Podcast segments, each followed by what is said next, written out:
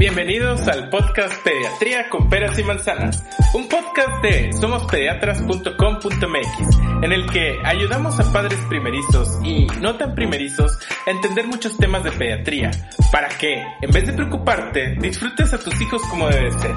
Soy Roberto Hernández, intensivista pediatra. Comencemos.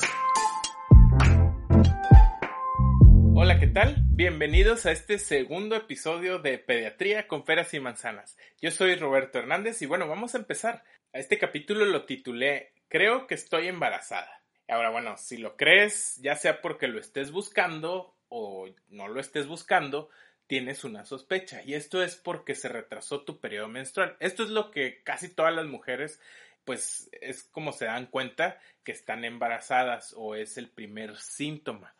Obviamente después de haber tenido relaciones con su pareja, más o menos a mitad del periodo, como lo había explicado en el capítulo previo. Ahora, aunado a cansancio, sueño, aumento de ganas de orinar, que estos son signos tempranos del embarazo. Bueno, ya lo sospechas. ¿Y ahora qué sigue? Pues bueno, los médicos antes de darte un diagnóstico debemos confirmar. Y bueno, el primer paso es hacer una prueba casera de embarazo. Las pruebas caseras se miden en orina y lo que miden es una hormona que se llama gonadotropina coriónica, que es una hormona producida por el embrión para mantener algo que se llama el cuerpo lúteo, que es quien digamos quien aporta la energía a las células antes de crear la placenta. Esta la medimos en la orina, en las pruebas caseras, y hoy en día les tenemos muchísima confianza debido a que son muy, muy sensibles. Esto va a ser más o menos a partir del día 9 o 10 de embarazo. Entonces, altamente sensibles. Antes tenías que esperar dos semanas después de tu periodo menstrual, pero estas pruebas ya las puedes tener a las dos semanas de embarazo, es decir, entre el día 9 o 10 te pueden dar un resultado positivo. Ahora te decía, el día 9 o 10, el embrioncito empieza a secretar la gonadotropina coriónica, que es la causante de todos esos síntomas, y empieza a duplicar el valor conforme pasan los días. Es decir, las mejores pruebas de embarazo son tan sensibles que dan resultado en las primeras dos semanas de embarazo. Pero si alguna de estas pruebas le sale negativa y están muy sintomáticas, hay que repetirla en una o dos semanas. ¿Por qué? Porque el embriocito a lo mejor no está produciendo la suficiente gonadotropina para que sea detectable en la orina. Entonces, pues dejas pasar un poquito de tiempo si están muy sintomáticas y si ustedes tienen mucha certeza de que están embarazadas. Ahora, pueden también hacerse la prueba en sangre y esta es muchísimo más sensible y específica y además su ginecólogo se las va a pedir en algún momento para confirmarlo ya digamos que tienes tu prueba casera positiva, pues bueno, comunícate con tu ginecólogo y pues también de cualquier manera hay que hacer la prueba en sangre. Y bueno, ya que haces la prueba en sangre, tu ginecólogo también te va a solicitar otras pruebas que son necesarias para llevar un control de embarazo, un control, le llamamos control prenatal, para que lo lleves de la manera más sencilla. Entonces, háblale a tu ginecólogo para preguntarle qué pruebas serían conveniente que puedas ir haciendo para aprovechar este mismo piquete. Además de la prueba de embarazo, yo sé que piden una biometría hemática, tu grupo IRH, un examen general de orina, y esto es lo mínimo que te piden. Además te piden exámenes para estudiar si tienes alguna enfermedad de transmisión sexual como VIH o sífilis. Esto es parte de un control prenatal y bueno, no se lo tomen a mal. Entonces, bueno, recapitulando, Primer paso, prueba casera. Segundo paso, la prueba de sangre y con ayuda obviamente de su ginecólogo para los demás estudios de sangre. Y tercero, sigue acudir al ginecólogo. Ahora, les parte del diagnóstico de embarazo es un examen físico, entonces hay que acudir a su ginecólogo que les haga toda su valoración completa. Si no lo han hecho desde antes, pues bueno, es momento de buscar a alguien. Ahora, bueno, ya que tienes confirmado tu diagnóstico, hay que estimar la fecha probable de parto. Y esta la medimos en el embarazo. Acuérdense, para los médicos es muy importante, sobre todo para nosotros los pediatras, es muy importante medir el embarazo en semanas de gestación. Ahora, ¿cómo lo calculas? Bueno, ¿se acuerdan? El capítulo pasado les explicaba que la primera, el primer día del el sangrado durante su menstruación ese es el, le llamamos la fecha de última menstruación. Ahora, este más siete días y le restamos tres meses, esta va a ser tu fecha probable de parto. Y ahí podemos medir cuántas semanas tiene tu bebé. Ahora, la verdad es que ni nosotros los médicos lo hacemos de esta manera. La verdad es que todos entramos a alguna aplicación, entramos este, páginas de internet en las cuales tú pones tu fecha de tu primer día de sangrado de tu última menstruación y ellos solitos te calculan cuántas semanas tienes y te calculan eh, tu fecha probable de parto. Bueno, y ya que lo tienes confirmado, pues ahora toca cuidarse, así que acuérdense, cero alcohol, adiós el cigarro y no está de más decirles que si usan alguna droga, ya sea recreativa o para dormir, pues habrá que suspenderla. El café puede ser un poquito más permisivo, pero sí debes de limitar tu ingesta a 200 miligramos de cafeína. ¿Y esto qué, qué diablo, Roberto? Este, bueno, 200 miligramos de cafeína son dos tazas de café soluble al día lamento decirte, el Starbucks, el chico, el alto, el, el, que le llaman alto, pero es chico, ese tiene 260 miligramos, o sea, una taza de esas, menos de una taza de esas. Y bueno, los demás marcas comerciales tienen un poquito menos, pero ese es el que tiene demasiada cafeína. Entonces, ¿por qué es importante? El café en cantidades excesivas sí puede limitar el crecimiento de tu bebé e incluso se relaciona, que es algo diferente de se relaciona a produce, se relaciona con abortos. Entonces es muy importante que sí limiten su ingesta de cafeína. Nada de Red Bulls, nada de bebidas energetizantes, etc. Ahora, va a ser muy tentador porque sí da muchísimo cansancio, es parte de la sintomatología. Y bueno, otra cosa que quiero mencionar que hay que evitar que no tienen nada que ver con las bebidas ni alimentos es la radiación. Entonces, si ustedes tienen alguna necesidad de una radiografía, bueno, coméntenlo con los técnicos de rayos X, díganles que están embarazadas y ellos les darán más protección o sabrán qué hacer. Incluso a veces cancelan el estudio y buscan un estudio que no genere radiación para evitar radiar a sus bebés. Ahora, las tomografías o TACs sí tienen demasiada radiación, entonces estos estudios muchas veces, a menos, obviamente a menos que sea algo urgente o una necesidad imperiosa, pues hay que posponerlos.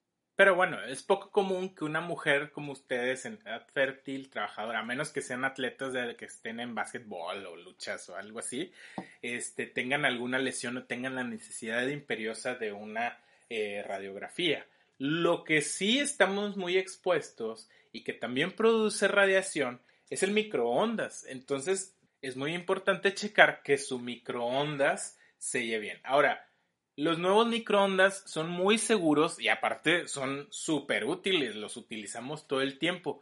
Pero chequen que estén bien sellados, que no tengan ninguna fuguita ni nada, para que no se les escape la radiación y no lo abran también sin ponerle stop, no lo abran así directo, que, que, ya se desesperan, que ya quieren comer y abren así la puerta sin ponerle stop. Entonces es importante que le pongan stop, dejen que pite, pitan normalmente tienen un mecanismo ahí que tienen dos pitiditos y al segundo pitido ya es seguro abrir la puerta y esto quiere decir que el microondas ya no está emitiendo ninguna radiación. Son pequeños detalles, o sea, la verdad es que su niña no va a salir deforme de una onda de microondas, pero la radiación es acumulativa y mientras más la puedan evitar, muchísimo mejor. Ya les comentaba el capítulo pasado que pues hay que ser saludables y bueno, si ustedes ya hacían ejercicio y eran atletas de alto rendimiento, pues pueden seguir con el mismo ritmo siempre y cuando su ginecólogo lo autorice. Obviamente no cargar mucho peso, no hacer cosas que las hagan pujar mucho porque puede, pues por obvias razones.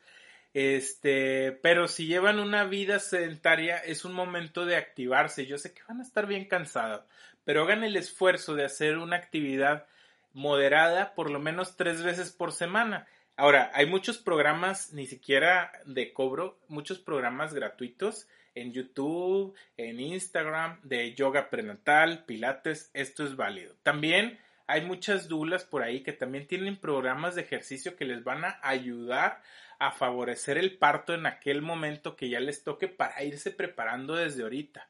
En verdad, no hay excusa. Hay muchas suscripciones, hay mucho contenido gratuito en redes sociales, les decía en YouTube, así que lo que toca es empezar. Y también lo digo por mí, ¿eh? que yo también acabo de retomar el ejercicio, entonces así que bueno, a darle, le damos juntos. ¿eh? Esto no es de aquí, de los dientes para afuera, como les digo. Pero bueno, como ya están, bueno, ya son dos personas en un cuerpo, tienen que comer por dos. La verdad es que no, ¿eh? No, no, eso es una super falacia. Entonces, la dieta no es comer por dos, es solamente aumentar un 10% de tus calorías diarias. Es decir, por ejemplo, si tu dieta es de 1800 calorías, más o menos, pues le vas a subir 180 calorías. Ese es el 10%, que equivale a dos panes tostados, más o menos. No es muchísima más comida. Esto es para este ejemplo es para que se den una idea, no, no vayan a decir, ah, bueno, el doctor me dijo que coma dos panes tostados. No, no, no. Simplemente 180 calorías las van a dividir en las proporciones necesarias de grasa, carbohidratos y proteína. Entonces agregan ese poquito más para sus embrioncitos y bueno, también para ustedes que necesitan también muchísimos nutrientes, no solo calorías, nutrientes para alcanzar esos requerimientos metabólicos que ustedes tienen en este proceso de darle vida a sus bebés. Hemos hablado el capítulo pasado de los suplementos alimenticios.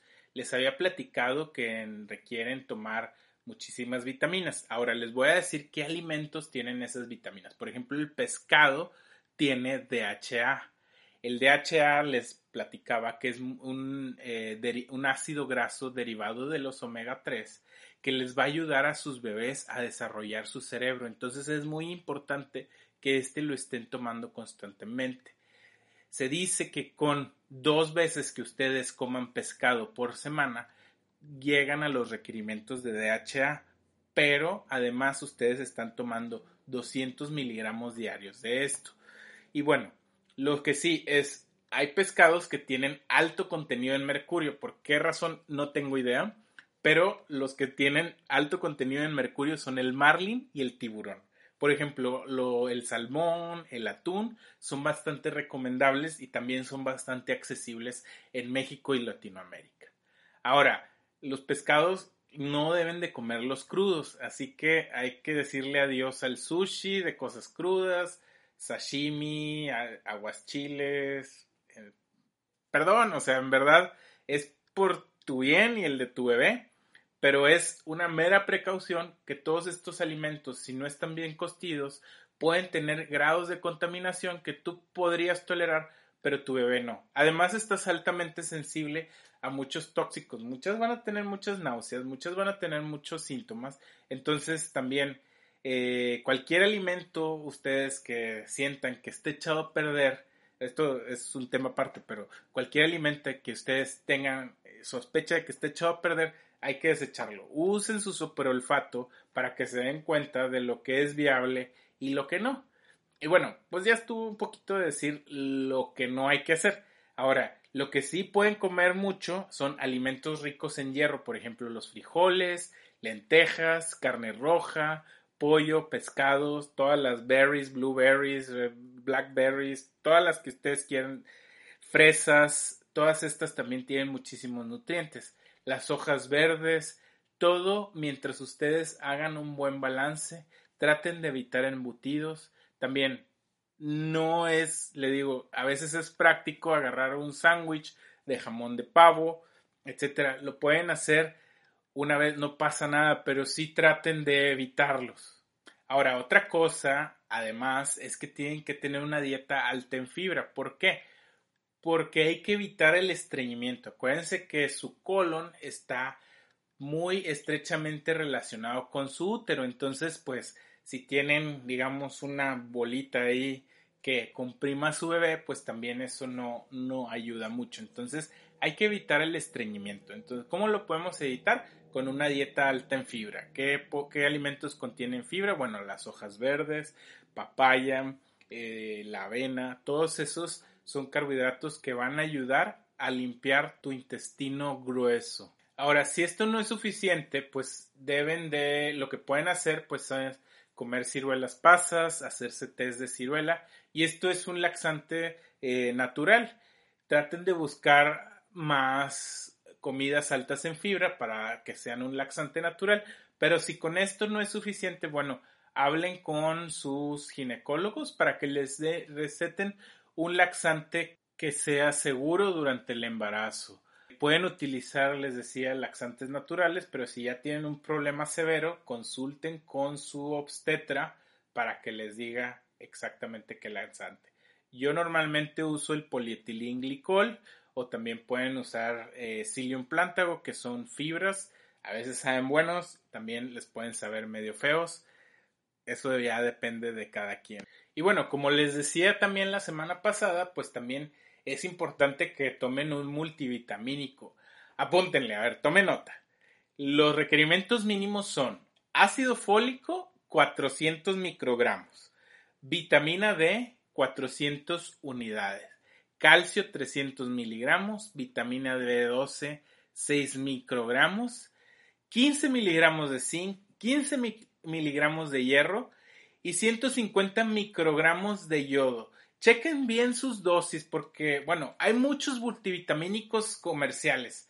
De hecho, algunos multivitamínicos que son para mujeres activas o para otros que no son de embarazo pueden tener los requerimientos. Incluso si están tomando un multivitamínico por alguna otra razón y tienen los requerimientos de un multivitamínico de embarazadas, pues lo pueden seguir tomando y una vez que se les acabe, lo pueden, eh, pueden comprar uno para embarazo, ¿ok?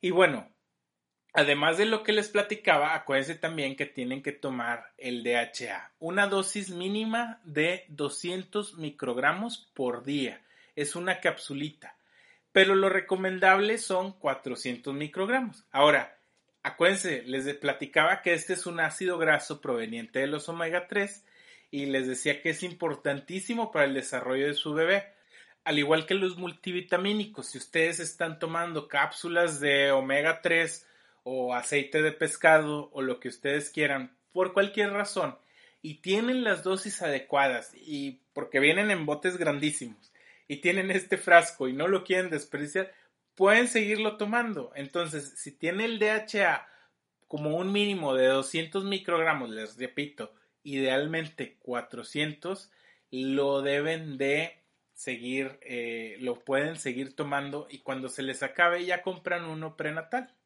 Ahora, otra cosa que se me olvidó eh, decirles es, por ejemplo, si están tomando multivitamínicos, hay unos que tienen cafeína, que tienen otros estimulantes, entonces traten de limitar esos multivitamínicos a que sean exclusivos de puras vitaminas. Ahora, si sospechan o con más razón confirman que están embarazadas, estos multivitamínicos eran para ayer. Les digo, se venden en muchos lugares, es más, se los llevan a domicilio. Entonces, sí o sí, hay que empezar a tomar multivitamínicos para embarazadas hoy mismo, si lo pueden lograr hacer. Bueno, y cambiando un poquito de tema, ¿qué más tienen que hacer? Pues tienen que ir a su control prenatal. El control prenatal depende de quién te lo va a llevar. En México, en un medio privado, pues te lo lleva normalmente tu ginecólogo de confianza.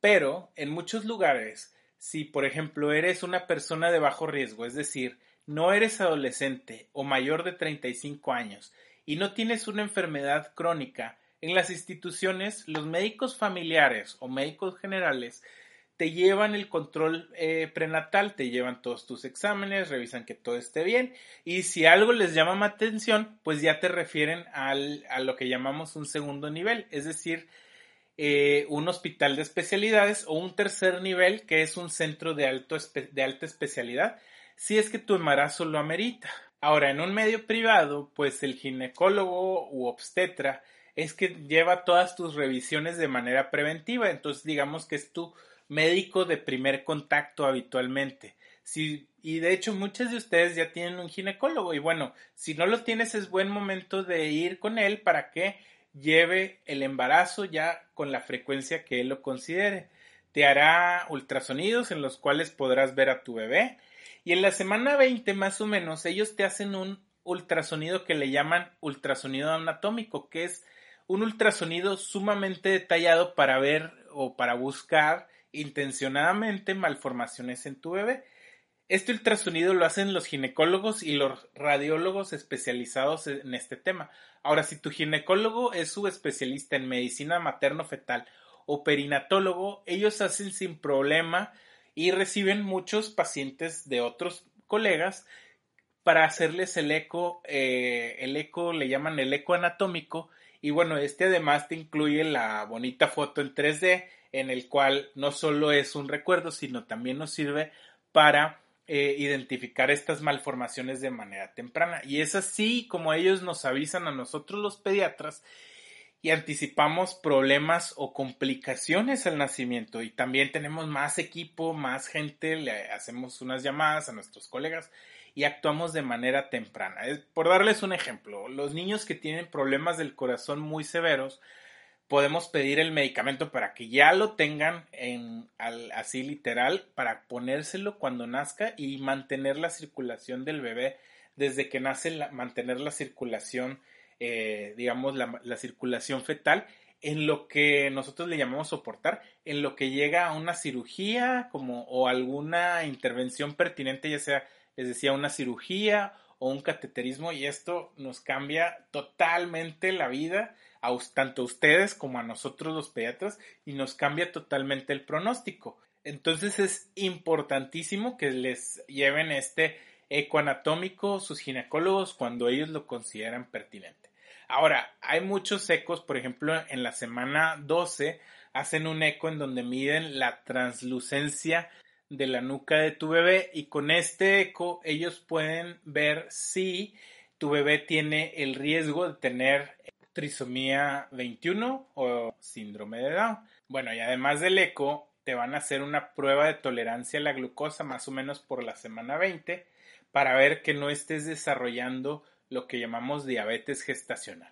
Esto lo hacen, y no lo hace tu ginecólogo, sino ellos te mandan al laboratorio y en el laboratorio te dan un vasote de limonada muy dulce en la cual te toman la glucosa en, antes en sangre antes y después de dos horas de haber tomado. Y esto ayuda a que hagas un diagnóstico temprano de diabetes gestacional.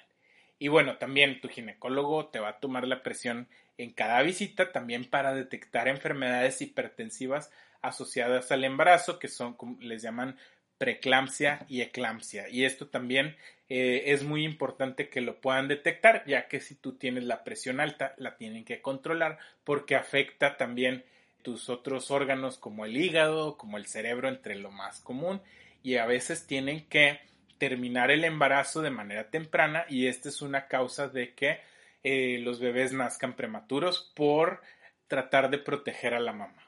En pocas palabras, pues vayan a su ginecólogo, vayan cada que se los solicite, sigan sus indicaciones, pero además sean muy honestas. ¿Por qué? Porque en verdad no gana nada con mentirnos a sus doctores si tomaron, si tienen alguna enfermedad, si tienen una enfermedad en sus genitales, si toman test de hierbas. Vaya, mientras ustedes más información le den a su ginecólogo, es mejor para tanto para ustedes como para sus bebés.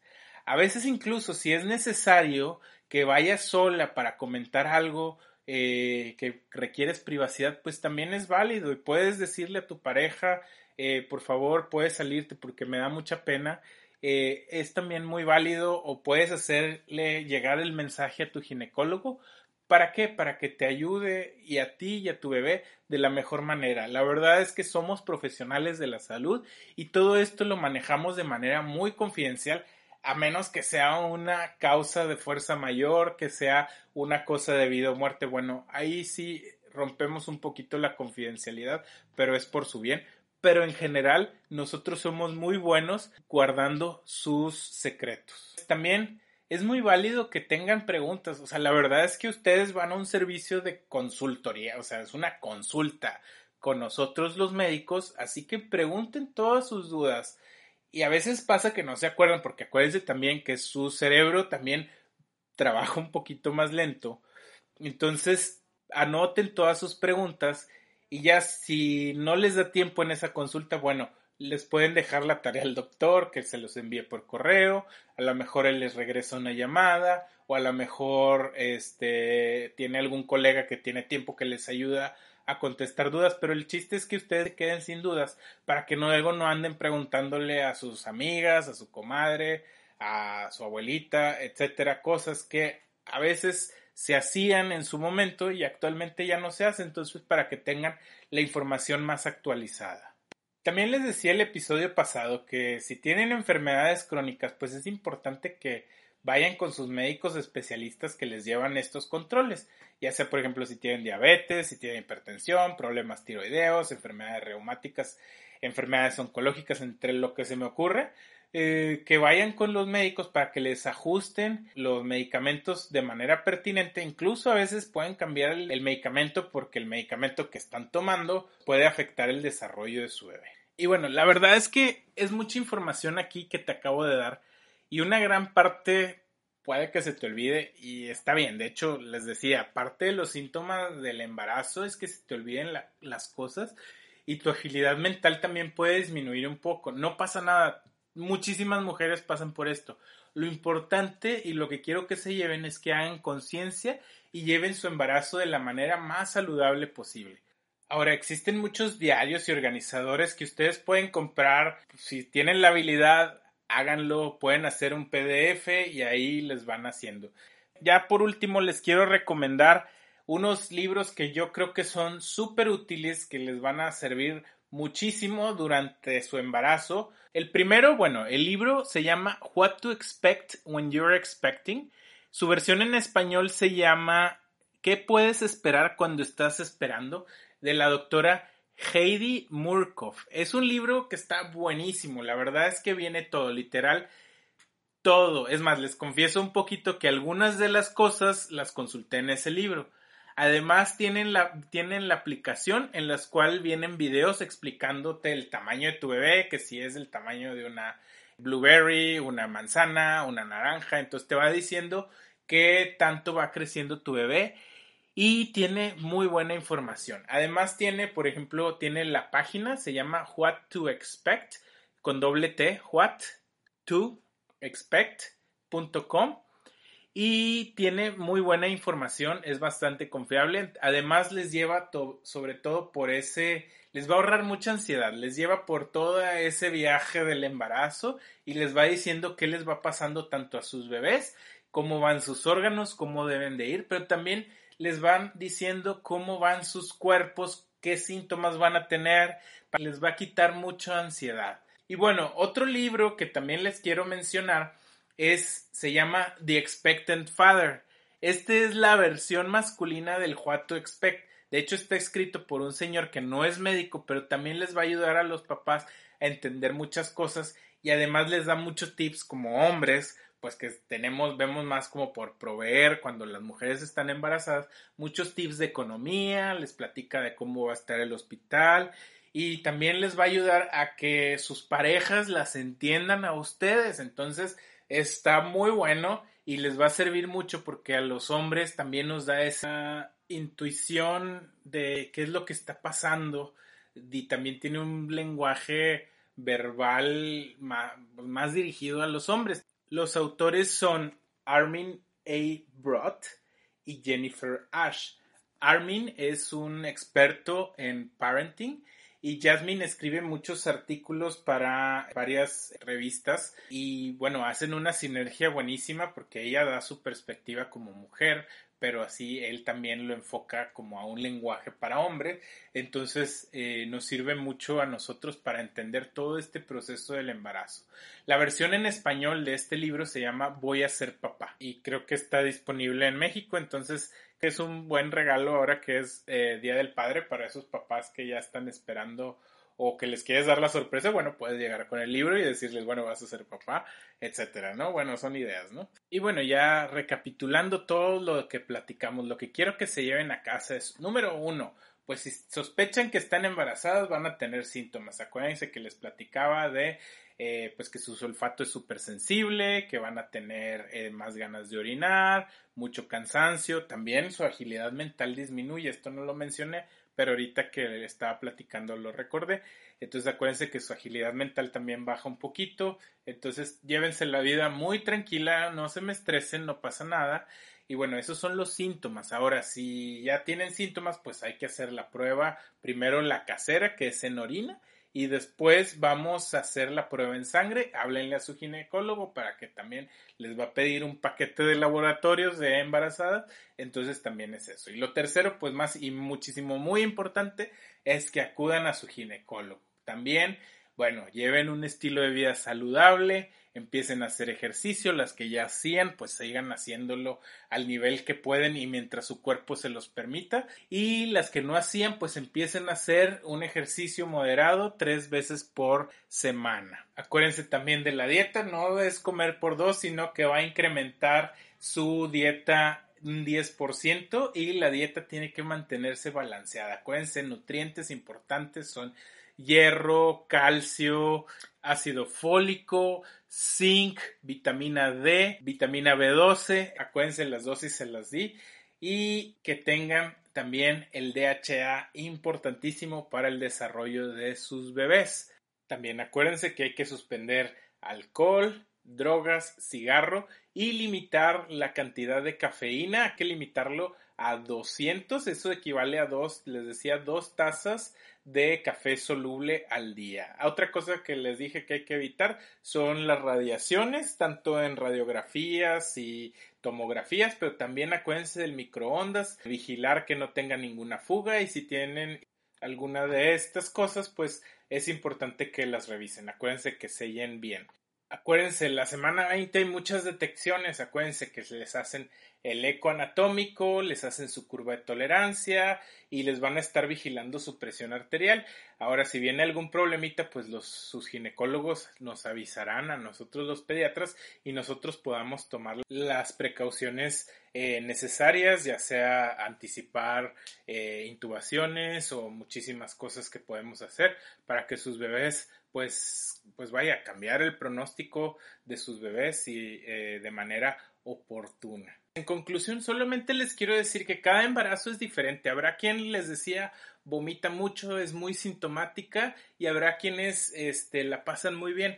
Todas son diferentes. Lo más importante, vayan con el ginecólogo, lleven su control de embarazo y mientras ustedes hagan esto y las otras intervenciones que también platicamos el capítulo pasado, ustedes van a estar muy bien y sus bebés también van a salir lo más sanos posible. De no ser así, bueno, pues nosotros también podemos anticipar muchas cosas, como les platicaba, y les van a ayudar, les, les vamos a ayudar a que salgan sus niños adelante. Y bueno, pues hasta aquí este episodio, espero les haya gustado, pero sobre todo espero que les sea muy útil y que se les quede bien claro el mensaje de llevar un muy buen control prenatal. No olviden dejarme sus comentarios, acuérdense que leo todo. Síganme en Instagram en somospediatras.com.mx, acuérdense que ahí subo mucho contenido que es más visual y les va a servir muchísimo. Nos vemos el próximo jueves, como todos los jueves, en nuestro podcast Pediatría con peras y manzanas. Chao.